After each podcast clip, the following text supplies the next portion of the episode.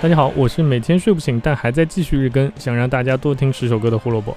终于，终于又赶上更新了。我觉得我每天都在和自己斗争，真的是与自己斗，其乐无穷啊！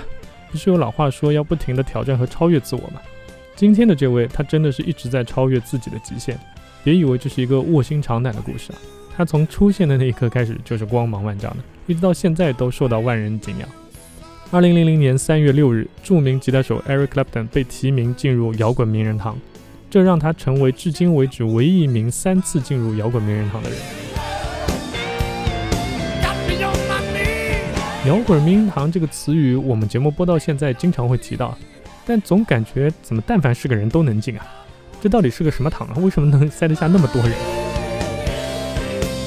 问出这个问题啊，一般肯定是把名人堂当做是哪个墓地的香堂。你以为里面供奉的是哪路神仙吗？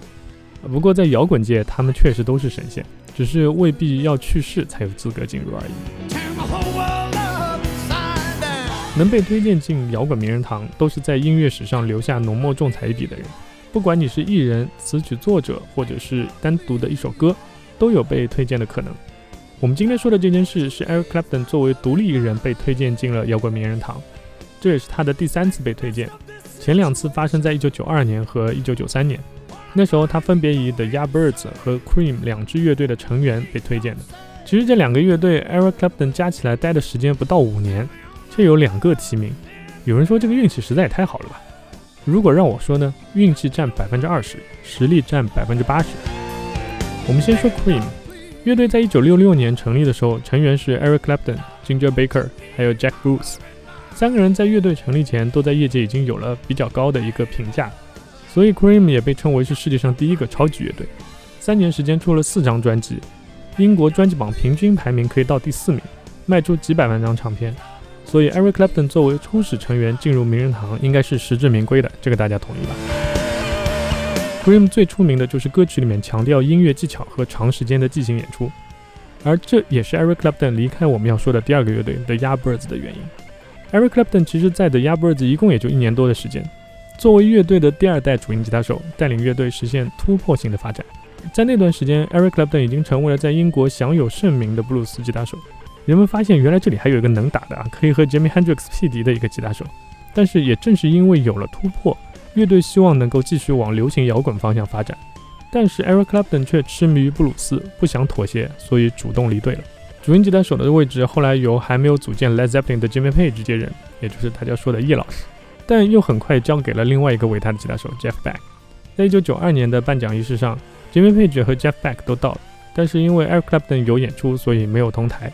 那大家都是作为 Yardbirds 的成员进入了摇滚名人堂，但是乐队初代吉他手 Top Top Ham 就没有那么好运了。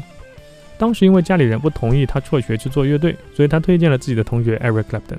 但如果 Top Ham 之后在音乐界也闯出了点名堂，我觉得也许那天晚上我们就能看到三个吉他手了。所以我说 Eric Clapton 有百分之二十的运气就来自于此。当然，我们也能说这百分之二十的运气是靠实力争取来的。毕竟，如果他当时的吉他弹得很烂，Top 同学也不会推荐他嘛，对吧？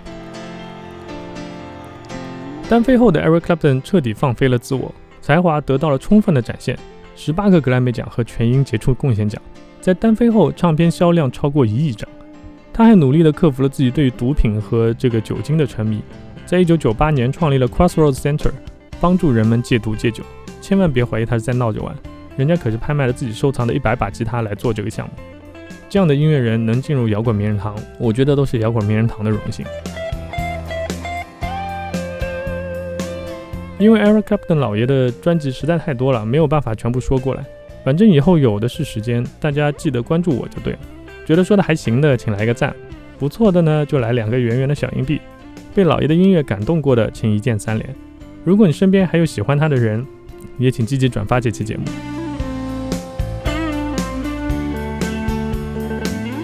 明天我们将带来英国乐队 The New Order 的一首单曲，这首单曲是史上十二寸单曲黑胶销量最高的歌曲，究竟是为什么呢？